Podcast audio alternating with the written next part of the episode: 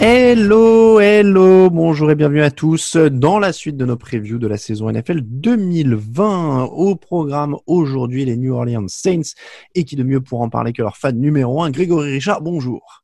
Bonjour à tous.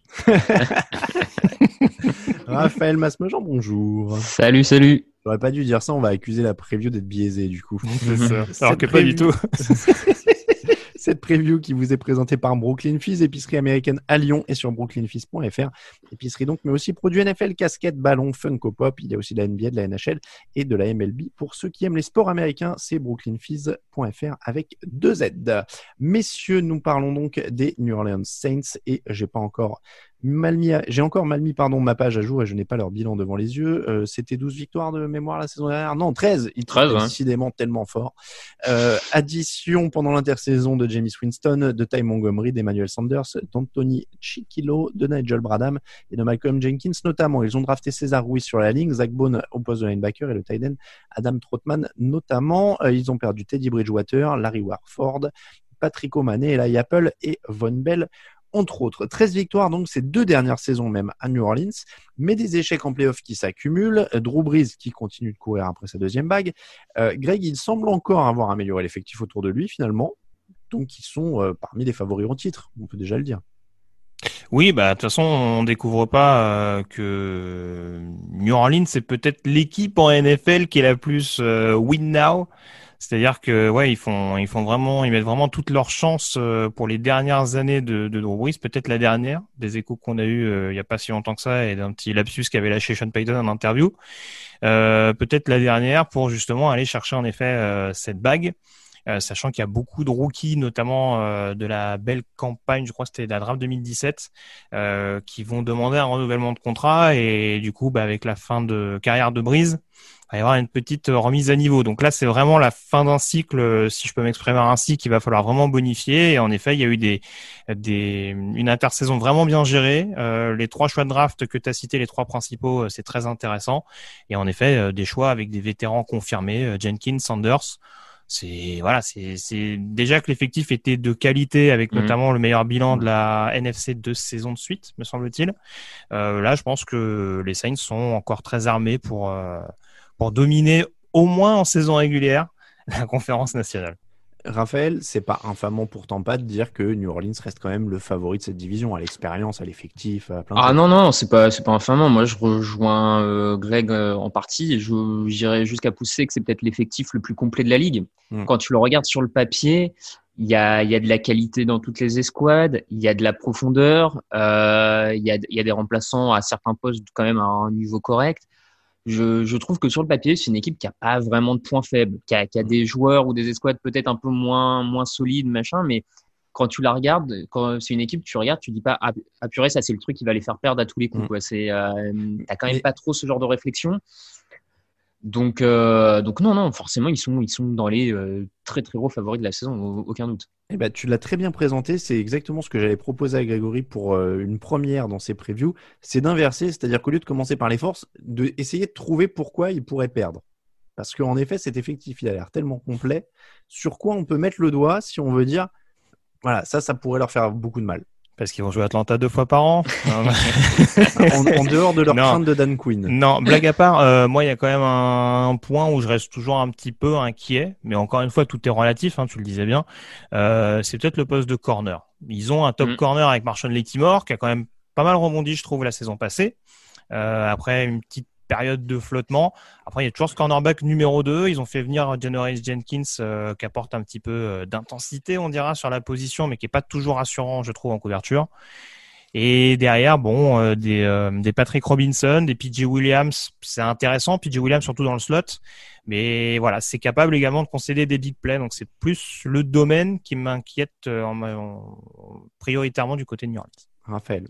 Ouais, c'est, c'est, c'est effectivement ce que j'allais dire aussi, et là où je rejoins Greg, c'est que sur le papier, le, le, ce qui me fait peut-être un peu peur, c'est que sur le papier, le duo Latimore-Jenkins, en termes de talent pur, c'est peut-être une des meilleures paires de la ligue, parce que on l'a vu, Jenkins sait faire de très bonnes choses, Latimore aussi était excellent à plusieurs moments. Par contre, c'est quand même deux joueurs qui, malgré tout, ont des trous d'air Mm. toutes les saisons. Jenkins notamment, il n'est pas connu quand même pour sa, sa régularité et, voilà. Donc effectivement, dans un mauvais jour, c'est un duo qui peut te faire passer à côté d'un match, euh, surtout dans une division où ils vont rencontrer des escouades de receveurs euh, assez costauds. Ils vont quand même jouer Bridgewater deux fois par an, quoi. Je veux dire.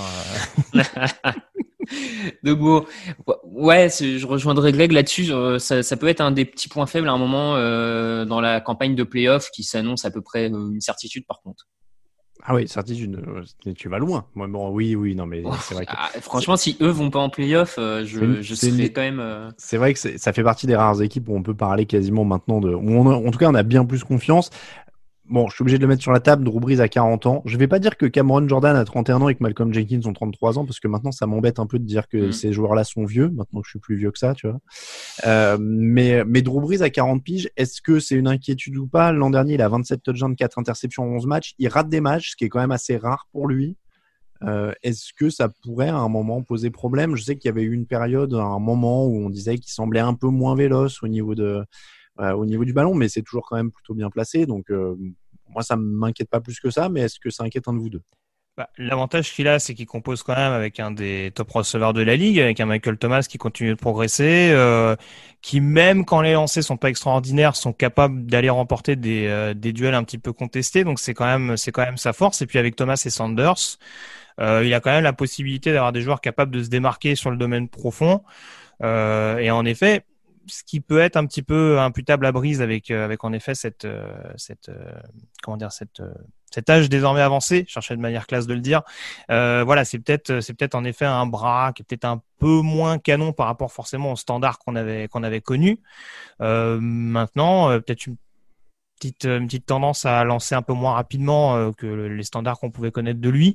Après, très franchement, voilà, il a quand même un casting autour de lui qui peut gommer efficacement euh, ces données-là. Il a toujours un running back qui est capable d'être extrêmement dangereux en sortie de backfield, même si je trouve que pour euh, la responsabilité de, running back numéro un l'année passée, ça a été un petit peu en deçà de ce qu'on pouvait espérer, en tout cas d'un point de vue touchdown. Euh, maintenant, voilà, il a quand même des pièces euh, très, enfin, il a quand même beaucoup de pièces autour de lui pour permettre de de, de pas être euh, trop exposé, si je peux parler ainsi, même si je pense que ouais, à 40 ans, il continuera d'être l'un des quarterbacks les plus dominants de la ligue. Juste football fiction une seconde, il se blesse. Jamie Winston rentre sur le terrain. Non, c'était Taysom Hill. Ah, tu crois que c'est lui le numéro 2 Je sais pas, ils lui ont pas, donné, ont pas, ils ont pas donné 14 millions sur deux ans c'est vrai. Sur, en tout cas, sur la death chart, il est officiellement numéro 2 devant James ah, bah, Winston, en effet. Moi, j'y crois pas du euh, tout. Hein. Moi, moi, personnellement, je mets Winston à la place de Hill tous les jours. Mais clairement, ouais. et, je sais pas, il y a un flou. Et donc, dans ce cas-là, euh, James Winston rentre sur le terrain, euh, il fait gagner le Super Bowl aux Saints. non, mais alors, tu sais, alors je baguette tout à l'heure, mais encore une fois, on a vu que sans brise avec Bridgewater, ils ont perdu un match. Ouais, ouais, ça continue à tourner avec forcément une attaque aérienne mis, mis à part peut-être le match justement contre Tampa où Bridgewater fait une rencontre énorme. Voilà, le, jeu aérien qui était moins moins clinquant forcément, mais sinon, euh, je veux dire, ça continue à tourner. Donc Winston qui est pas un mauvais quarterback fondamentalement, même s'il a, il a, il avait tendance forcément à commettre beaucoup trop d'erreurs je sais pas si à New Orleans il se fera forcément tâche. Hein. Après, le truc c'est que Winston, c'est quand même. S'il y a plus opposé à Bridgewater que Winston, je sais pas c'est qui, mais on n'est pas loin. Hein, parce que Winston, on va lui dire T'as Michael Thomas, il va dire Pas de souci, je gère. Il va lancer dans tous les sens. Et, euh, et l'autre, il a beau être agressif sur les duels, à mon avis, il va passer, il va passer du temps à, ramer. Hein. Bon, euh, en tout cas, ça fait partie. Mine de rien, c'est quand même un remplaçant plus qu'honnête, avec de mm. l'expérience, et on sait que déjà en NFL, c'est important pour les remplaçants. Et deuxièmement, en cette période avec euh, d'éventuels contrôles Covid positifs, etc., ça peut servir. Donc ils ont ça, ils ont Tyson Hill. Euh, on l'a dit, le jeu au sol était 16e euh, l'an dernier. Il y a une ligne offensive qui est, qui est bonne. Donc l'attaque, a priori, sera excellente. Mais c'est vrai que ça n'a pas toujours été euh, le cas à New Orleans depuis euh, l'arrivée de Drew mais maintenant, leur défense est aussi une grande force euh, de cette équipe, Greg. On a Cam Jordan à 15 sacs et demi, il y a un Demario Davis qui a explosé au milieu de la défense l'an dernier, et en plus, il rajoute même Malcolm Jenkins pour, pour équilibrer un peu leur, leur groupe de safety. Oui, non, c'est sûr. Après, il y a une perte non négligeable. Hein. Bon, je l'avais dit dans le podcast Dallas, mais euh, la perte de Mike Nolan en coach linebacker, je pense que ce sera quand même à surveiller, vu que c'était vraiment une des escouades les plus, une des escouades défensives les plus sûres, je trouve, des Saints ces dernières années. Euh, il y a pas mal de joueurs en plus qui sont dans une année un petit peu décisive avec beaucoup de backers en fin de contrat. Euh, notamment les Kiko Alonso, Craig Robertson, etc. Mais c'est vrai que bon, cette défense elle est extrêmement solide. Cameron Jordan, tu le disais, qui restera une des forces de l'équipe. Faut voir quand même ce que va donner à Marcus Davenport, qui n'a mm. pas encore confirmé vraiment son statut de, de premier tour. Mais après, voilà, il y a, y a quand même pas mal de joueurs intéressants sur la rotation. Sur le poste de defensive tackle, il n'y a pas de star absolue, mais euh, ça a très très bien tourné l'année passée. Donc euh, non, très franchement, c'est une équipe ouais, où il y a quand même peu de points faibles en défense. C'est pas aussi impressionnant et glamour qu'en attaque, malgré les noms que tu as cités. Mais en tout cas, ça devrait faire le boulot pour permettre aux Saints de gagner les matchs qu'ils doivent gagner. Raphaël, pareil, rassuré par cette défense. Ils sont quatrième contre la course l'an dernier. Tu le disais, il y a quand même du talent à l'arrière. Euh, il y a, il y a, tout, il y a beaucoup de choses. Je ne vais pas dire il y a tout, mais il y a beaucoup, beaucoup de choses. Oui, oui, non, mais on l'a déjà dit. Hein. Globalement, je... c'est pas une défense qui m'inquiète outre mesure. Euh, peut-être qu'il lui manque de temps en temps un peu de, et encore, j'allais dire, de playmaker vraiment au côté turnover de la chose, mais c'est même pas, c'est même pas flagrant non plus. Hein. C'est vraiment si on veut chipoter, on va dire. Non, non, c'est une équipe costaud. Euh, bah, pas grand chose. Euh. C'est un peu comme les équipes très mauvaises, les équipes très bonnes. Des fois, au final, il y a moins de choses à dire. Hein. C'est tellement fort. On rappelle en plus en playoff, ils sortent sur le miracle des Vikings, ensuite sur la passe euh, déviée des, des Rams, interférence par interférence. L'année dernière, il y a eu une catastrophe particulière, je me souviens. Non, ils passent à côté globalement. Ils passent à côté, voilà.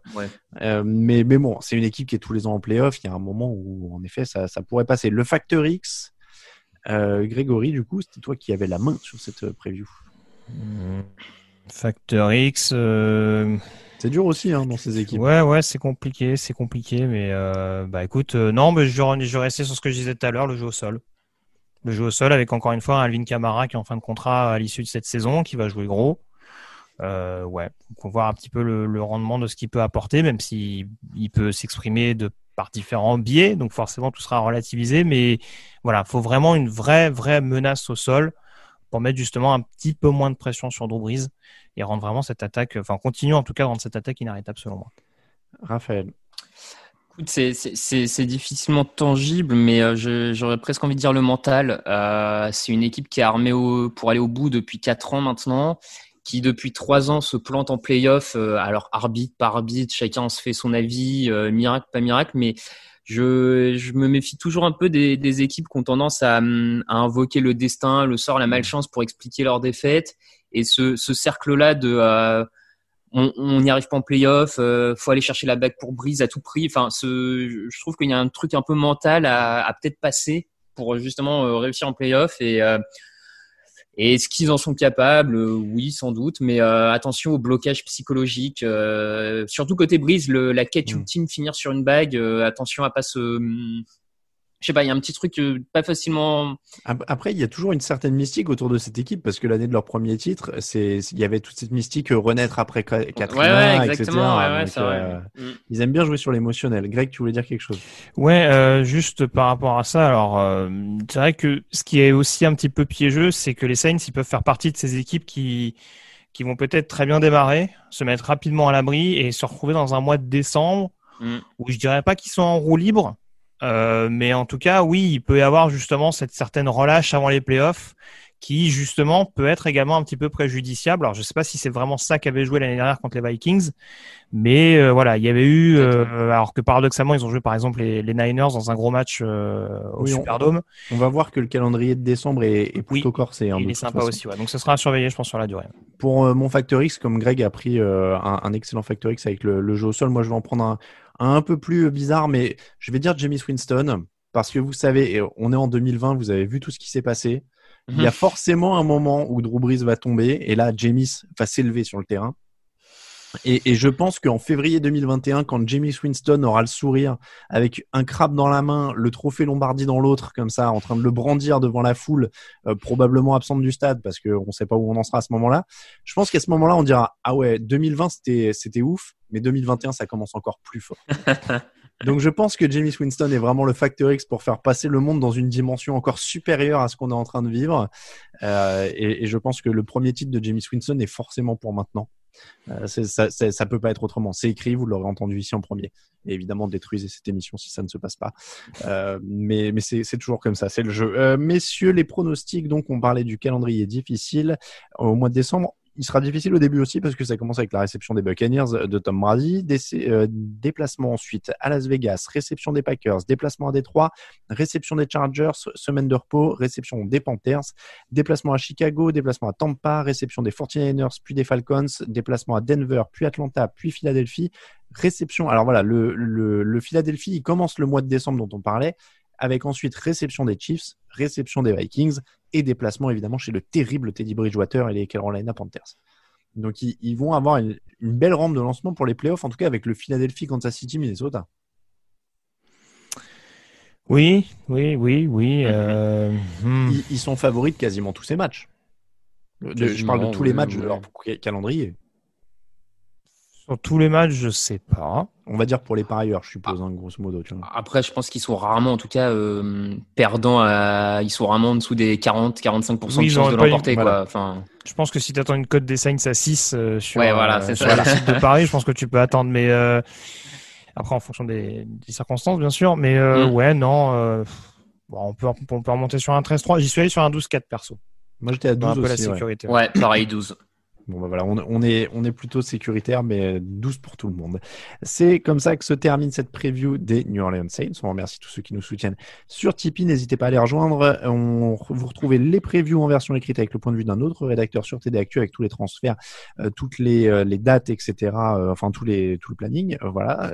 cette émission vous était présentée par Brooklyn Fizz, épicerie américaine, épicerie qui propose aussi des produits NFL, notamment des casquettes, des Funko Pop et plein d'autres choses. N'hésitez pas à aller y faire un tour. C'est sur brooklynfees avec 2z.fr et une boutique à Lyon, bien sûr. Merci beaucoup, Raphaël. Merci beaucoup, Grégory. Euh, pour nous suivre, Twitter et Facebook, TDActu, Instagram, Actu en entier, toutes les plateformes de, de podcast. C'est vrai que je le dis pas assez souvent, mais n'hésitez pas, euh, notamment sur Apple Podcast, à laisser des étoiles, à laisser des commentaires et tout ça. Ça aide le site et, le podcast à remonter dans les résultats de recherche. Euh, on vous rappelle que toute l'actu de la NFL, c'est sur tdactu.com. On vous dit à demain pour une nouvelle preview. Ciao, ciao. Hey,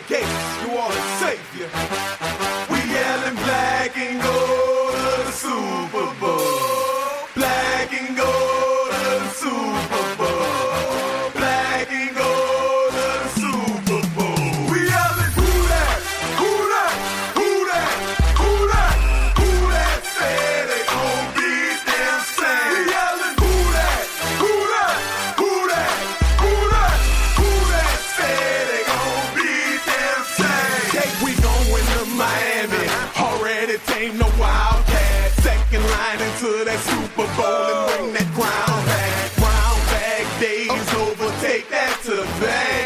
Oh, watch your man and tell him this ain't your daddy's Same time, Vince can give a Vince to Drew Brees. Brees. Great Megan Payton needing a wall instead of keys. Greg Williams, I am. I crown. He's going touchdown. Push flying to the pylon. No going out of bounds.